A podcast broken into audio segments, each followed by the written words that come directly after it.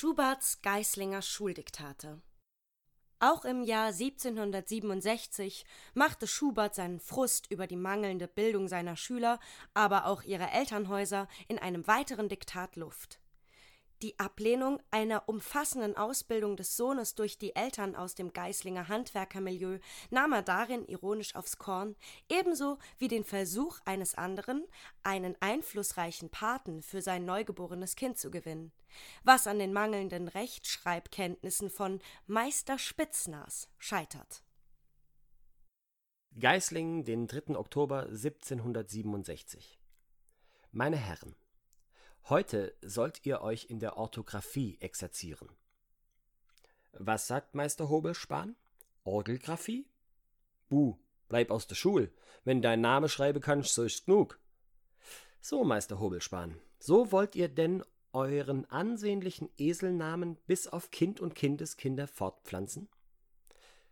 Doch da kommt Meister Spitznaß, drückt seinen Hut ins Gesicht und spricht mit einem politischen Fratzengesichte, Meint denn der Herr, er sei allein gescheit? Da lese nun einmal den Brief. Geislingen, den 3. Oktober 1767. Hochgeördester Herr, Gott zum Gruß. Weil mein Weib, Zusel Spitznase, in die Kindbett gekommen, so hat sie einen hübschen Buben gekriegt. Der gibt den Kerl. Er hat schon einen Kopf wie ein pommerscher Ochsel. Ich habe den hochgeördischen Herrn fragen wollen, weil der hochgeördische Herr mein Patrones ist, ob der hochgeördische Herr Gevatters stehen möchte. Hier schicke dem hochgeördischen Herrn ein Schächtelchen Zwetschgen und bitte mit dieser Spendierung Vorlieb zu nehmen.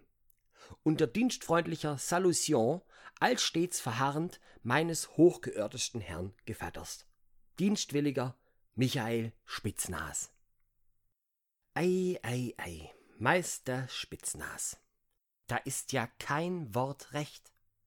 Hochgeehrter mit einem Ö ist ein Ding, das lange Ohren hat.